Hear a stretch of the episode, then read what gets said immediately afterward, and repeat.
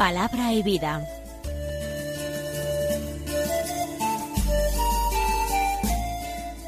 Con el padre Manuel Horta, desde Sevilla.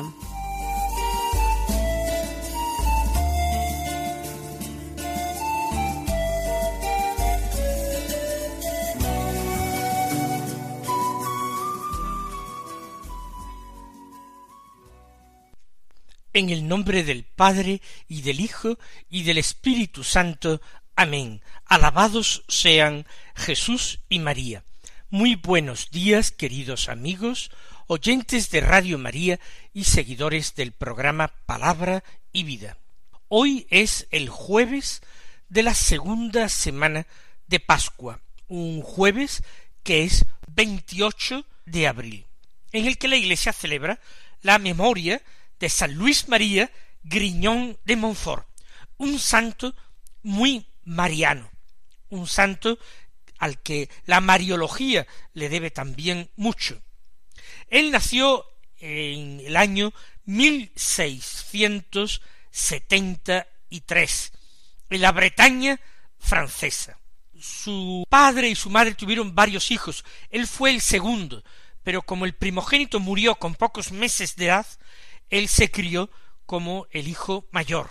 Su padre era abogado, era una familia acomodada. Desde muy pequeño él brilló, sobre todo por tener unos sentimientos muy delicados, muy sensible. Con su madre, con una hermana pequeña, tiene gestos de delicadeza y de ternura impropio incluso de un niño de su edad. Estudió con los jesuitas, lo que es la, enseñanza secundaria, en Rennes, y al terminar entró en el seminario de París para ser sacerdote. Siendo sacerdote, fundó, junto con María Luisa Trichet, que es hoy beata, una congregación religiosa femenina dedicada al servicio de los pobres, las hijas de la sabiduría. Después fue nombrado por el Papa misionero apostólico, dedicado a predicar, a dar misiones populares por toda Francia y especialmente por la zona oeste de Francia, una zona que revestía particular dificultad, porque allí había influido mucho la herejía protestante, los hugonotes. Cuando los hugonotes habían sido perseguidos, habían perdido guerras de religión, habían sido expulsados o muertes, el clima frente al catolicismo era difícil de rechazo por parte de unos, de revancha por parte de otros. Con otros sacerdotes a los que él contagia su fervor, va a fundar una congregación de sacerdotes, la Compañía de María, que hoy son los sacerdotes eh, monfortianos, los padres monfortianos. Él lleva por delante siempre un lema, a Jesús por María. De esta congregación de sacerdotes, esta congregación religiosa misionera, se desgaja otra formada sólo por hermanos, no sacerdotes, religiosos, laicos. Se llama la congregación de los hermanos del Espíritu Santo, que después se conoció como hermanos de San Gabriel y que está dedicada a la educación. Hoy día subsisten esas tres congregaciones, los padres monfortianos, los hermanos de San Gabriel y las religiosas hijas de la sabiduría. Murió santamente San Luis María Griñón en la diócesis de Luisón el 28 de abril de 1716 y dejó escritas varias obras, principalmente con temática mariana. Por ejemplo, el Tratado de la verdadera devoción a la Virgen María, un verdadero clásico, o el secreto de María, o el secreto admirable del Santo Rosario, y también muy hermosa la carta a los amigos de la cruz. En esta radio de María hemos querido rendirle este homenaje. Vamos a continuar meditando el Evangelio de San Juan, capítulo tercero, en el que se desarrolla la narración de una entrevista nocturna entre Jesús y un discípulo lleno de temor ante el qué dirán. Dice el Evangelio, capítulo tres, versículos treinta y uno al treinta y seis, lo siguiente. El que viene de lo alto está por encima de todos. El que es de la tierra es de la tierra y habla de la tierra. El que viene del cielo está por encima de todos. De lo que ha visto y ha oído da testimonio, y nadie acepta su testimonio. El que acepta su testimonio certifica que Dios es veraz. El que Dios envió habla las palabras de Dios, porque no da el Espíritu con medida. El Padre ama al Hijo y todo lo ha puesto en su mano. El que cree en el Hijo posee la vida eterna. El que no crea al Hijo no verá la vida, sino que la ira de Dios pesa sobre él.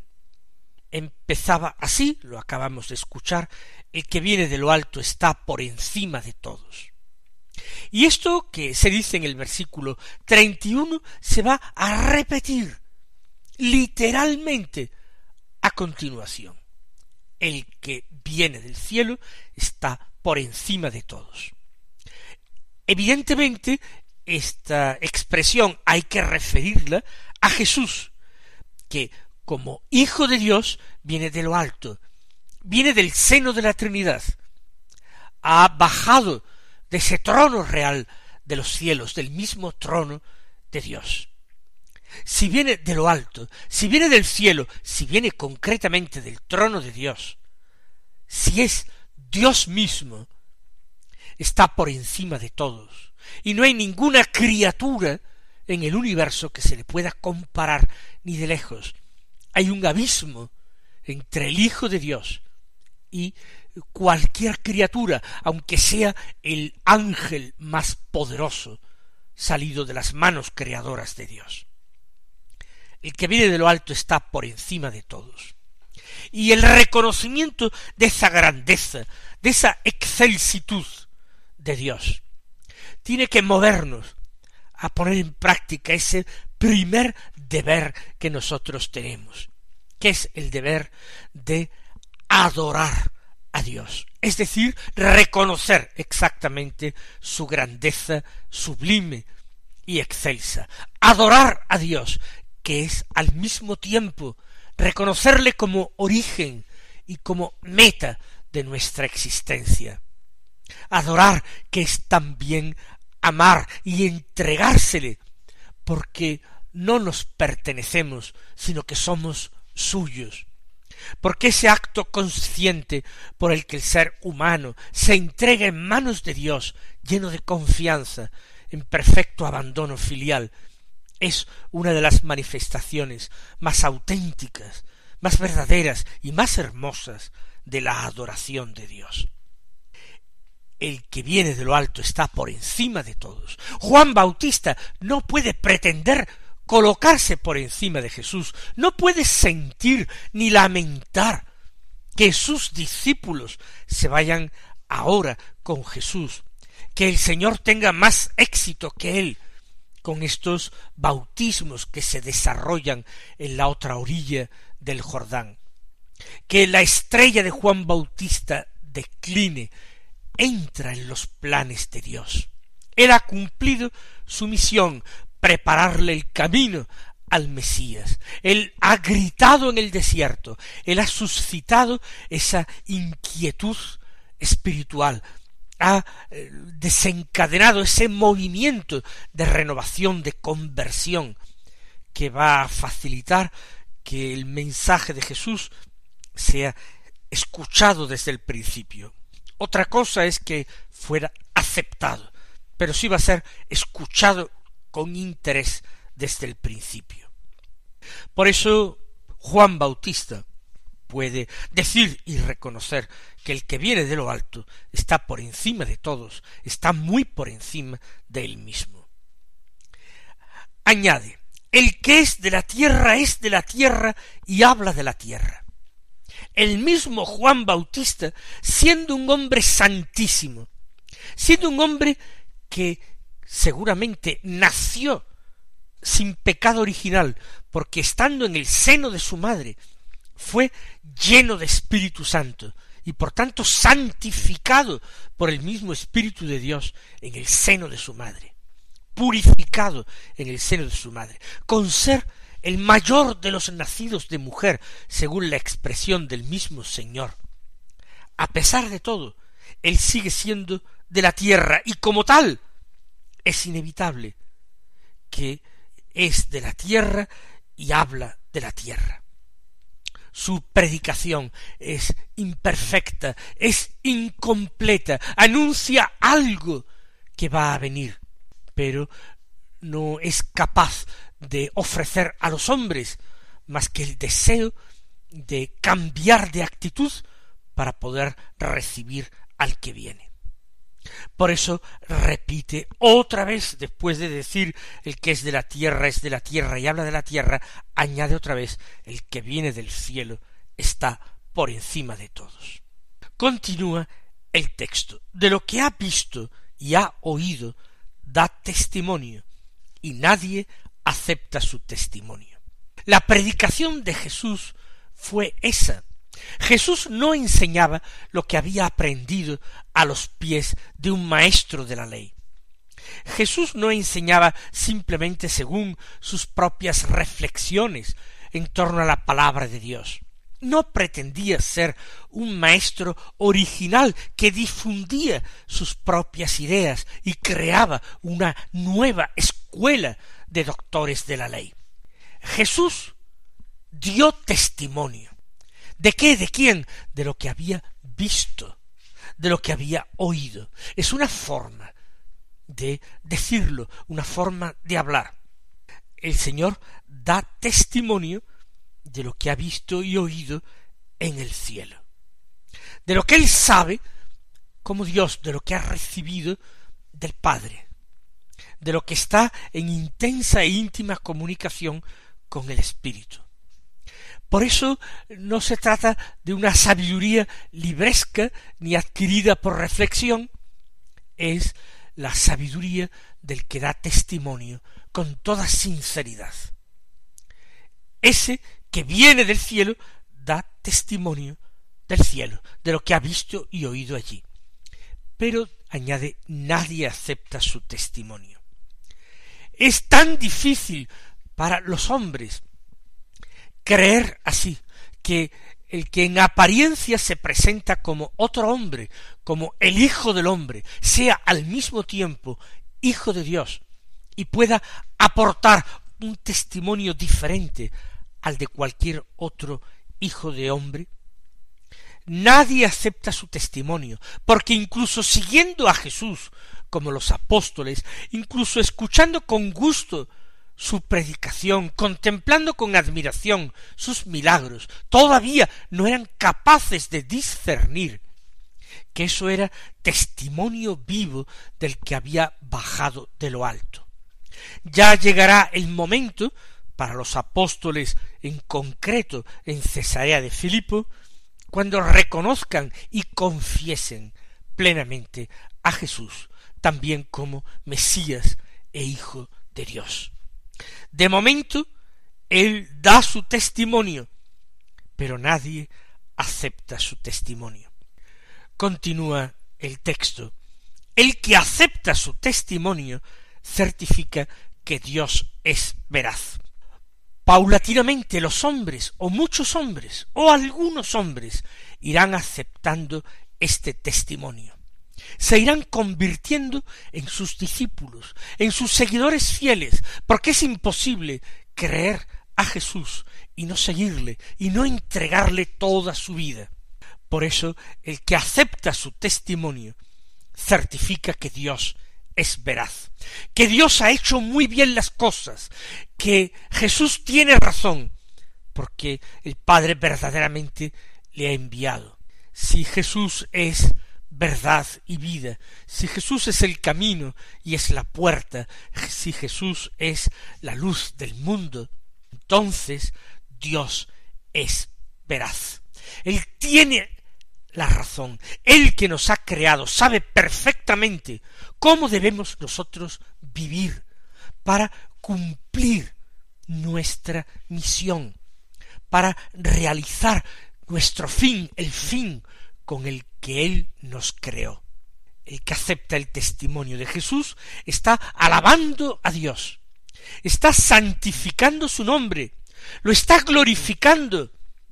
¿Por qué? Porque está testimoniando que Dios es veraz, que Dios tiene razón, aunque para ello haga falta decir que todos los hombres, o que una inmensa multitud de hombres se equivoca. Esto resulta particularmente difícil en nuestros tiempos. Afirmar a Dios supone enfrentarse a las opiniones de los sabios según este mundo. Supone desafiar modas, corrientes intelectuales, verdaderas poses dictadas por variadas modas espirituales. No importa realmente aceptar el testimonio de Jesús y proclamarlo es ponerse de parte de Dios, aunque sea quedándose solo en relación a los hombres, con el Señor, certificando que Dios es veraz.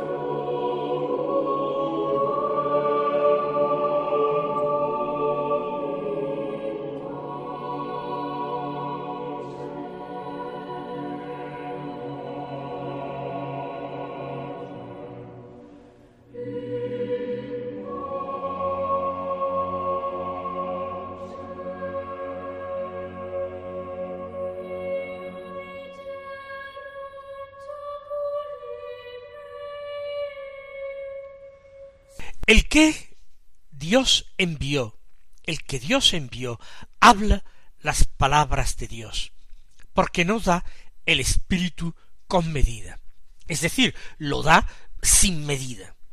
Pues el enviado de Dios, el Mesías, su Hijo, habla las palabras de Dios. Él mismo es el verbo de Dios.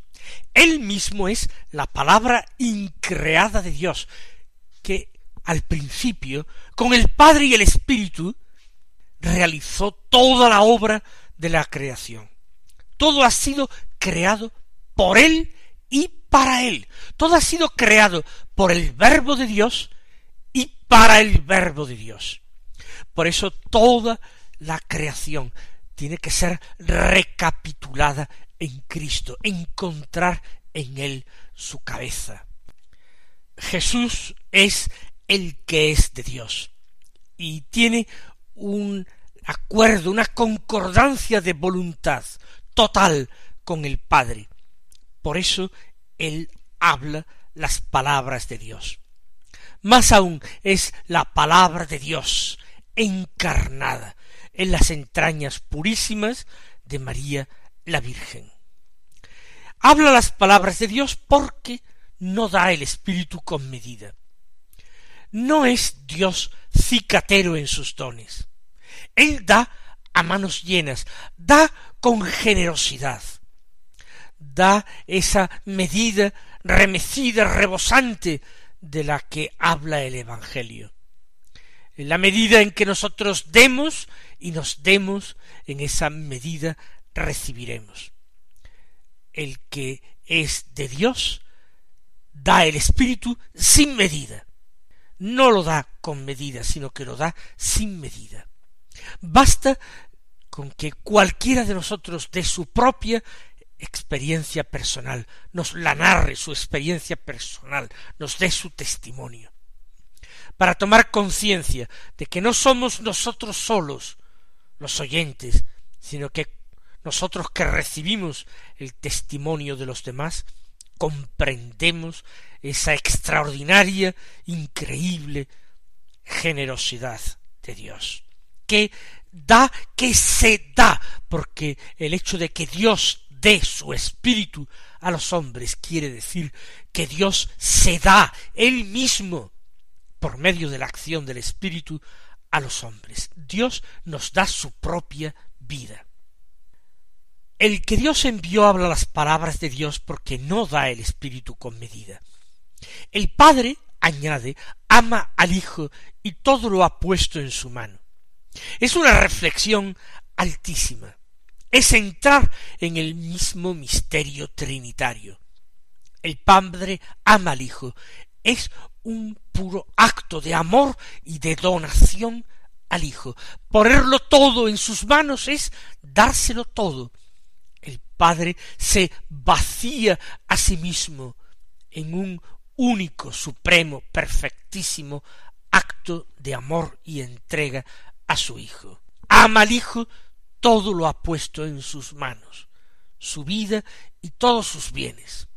El que cree en el Hijo posee la vida eterna. ¿Por qué? Porque el Hijo posee la vida eterna, porque el Padre se la ha dado, porque el Padre incluso le ha dado la capacidad de regalarla, de darla a quien Él quiera. Padre le ha hecho poseedor de todos sus bienes. El Padre es precisamente Padre, y lleva ese nombre y esa paternidad de la cual la paternidad humana no es más que un palidísimo reflejo, porque es un acto de dar vida, de dar todo, de vaciarse. Ama al Hijo, lo ha puesto todo en sus manos. Por eso, ahora, conclusión, el que crea en el Hijo, el que lo acepta, posee la vida eterna, recibe esa vida eterna que viene de la fuente de la vida, que es el Padre, pero viene a través del Señor Jesucristo, el que es el amado del Padre, el colmado de toda gracia por el Padre. En Cristo Jesús nos lo jugamos todo. Con Él, a través de Él, podemos recibir todo. Sin Él no podemos hacer nada ni recibir nada. Somos perfectos indigentes. Creer en Él significa poseer ya en esperanza, en prenda, la vida eterna. En cambio, y con esto concluye el texto que hoy hemos proclamado, el que no crea al Hijo no verá la vida, sino que la ira de Dios pesa sobre él. No verá la vida porque Jesús mismo, el Hijo de Dios, es, recordémoslo, camino, verdad y vida. Negar a Cristo es negar la vida y por tanto incurrir no en el amor de Dios, sino en el desamor de Dios, en la ira de Dios. El Padre no ama ni reconoce nada sino en el Hijo. Mis queridos hermanos, vamos a volvernos hacia nuestro Señor resucitado, con todo amor, con todo el afecto de nuestra alma, vamos a confesarle y adorarle. Él os bendiga y esta mañana si Dios quiere.